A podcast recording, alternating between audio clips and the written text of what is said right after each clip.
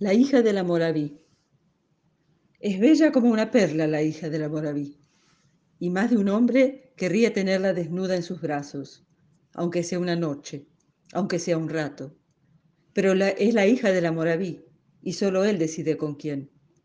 ¿Quién? Debería ser al menos Rafí o Shaik, y poseer cuatro camellos, varios sirvientes y una inmensa carpa blanca cerca del oasis de Al-Salam la hija de la Moraví tiene unos 19 años, larga melena oscura y mirada luminosa. Pasea por los jardines con la nodriza o las hermanas menores y solo alguna vez sale a la calle escoltada por su padre y sus hermanos. La hija de la Moraví es bella como la noche. Vive en la torre más alta y mientras espera la decisión de su padre, se muere de aburrimiento. Media docena de mujeres la cuidan como a una laja. La ayudan a levantarse, le quitan el camisón de seda, la meten en una tina con agua tibia y pétalos de rosa, la frotan con una esponja marina, enjuagan sus largos cabellos con agua de lluvia, le ofrecen dos brazos para salir de la tina y la envuelven con una toalla inmensa, no vaya a ser que tome frío. La acuestan para ponerle óleos y darle masajes, la perfuman, antes de vestirla, la llevan ante el espejo y la admiran. Las seis mujercillas menudas se miran en ella. Si alguna posa su mano en sus caderas o le sostiene un seno como pesándolo, y sobre todo si el gesto va acompañado de una risilla o un cuchicheo, a la hija de la Moraví se le eriza la piel, imaginando manos más recias recorriéndola. La mujer más vieja, que nota su turbación, le da entonces una palmada en la nalga. Ya verás cómo te gusta. La hija de la Moraví, de noche, cuando todos duermen, imagina un hombre de rostro indefinido pero cuerpo fuerte que a su lado en la cama la acaricia, la besa, la hace suya. Hierve. Entonces se quita el largo camisón de seda y se acerca a la ventana para sentir el fresco en la piel. Acodada en el alféizar, la luna le pinta luces y sombras que al ocultar seducen, al mostrar encantan. No sabe, quizás no quiere saber, que alguien la mira, pero se deja mirar. Se queda en la ventana hasta que el cielo se vuelve azulino cerca del amanecer. Por eso le cuesta abrir los ojos cuando las mujercillas vienen a despertarla más temprano que de costumbre.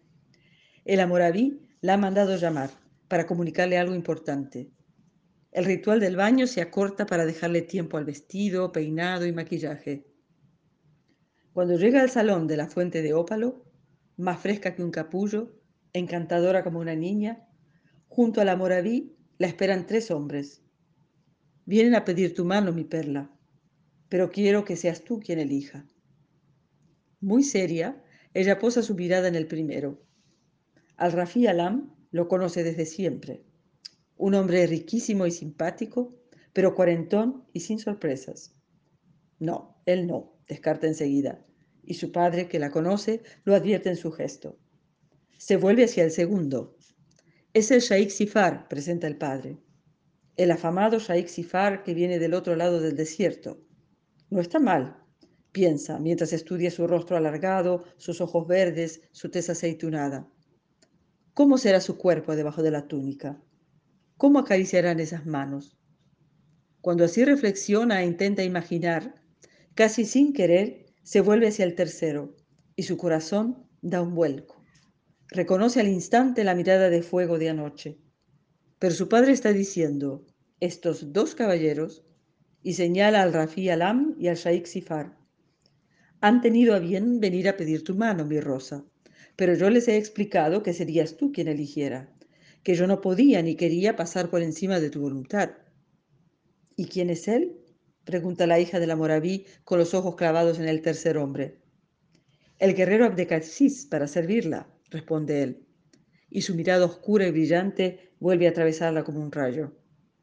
Abdecasis es mi escolta. Llegamos juntos ayer noche con una caravana, explica Sifar.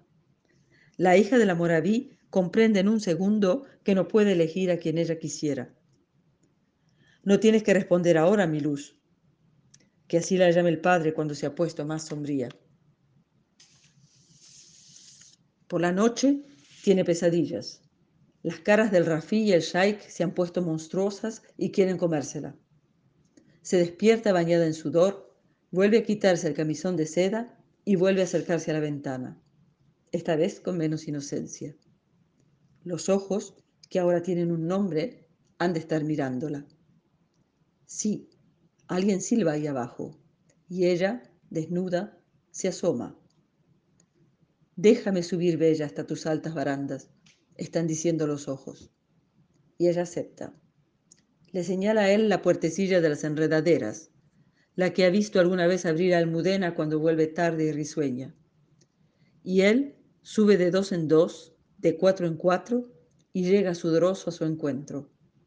En la habitación bañada de luna, se miran hasta comerse, se besan hasta derretirse, entonces él la toma en sus brazos y se la lleva a la cama. Entre las sábanas blancas que huelen a tibieza y a rosa, ella se deja todo lo que él quiera. El amanecer llega demasiado pronto. El guerrero se va.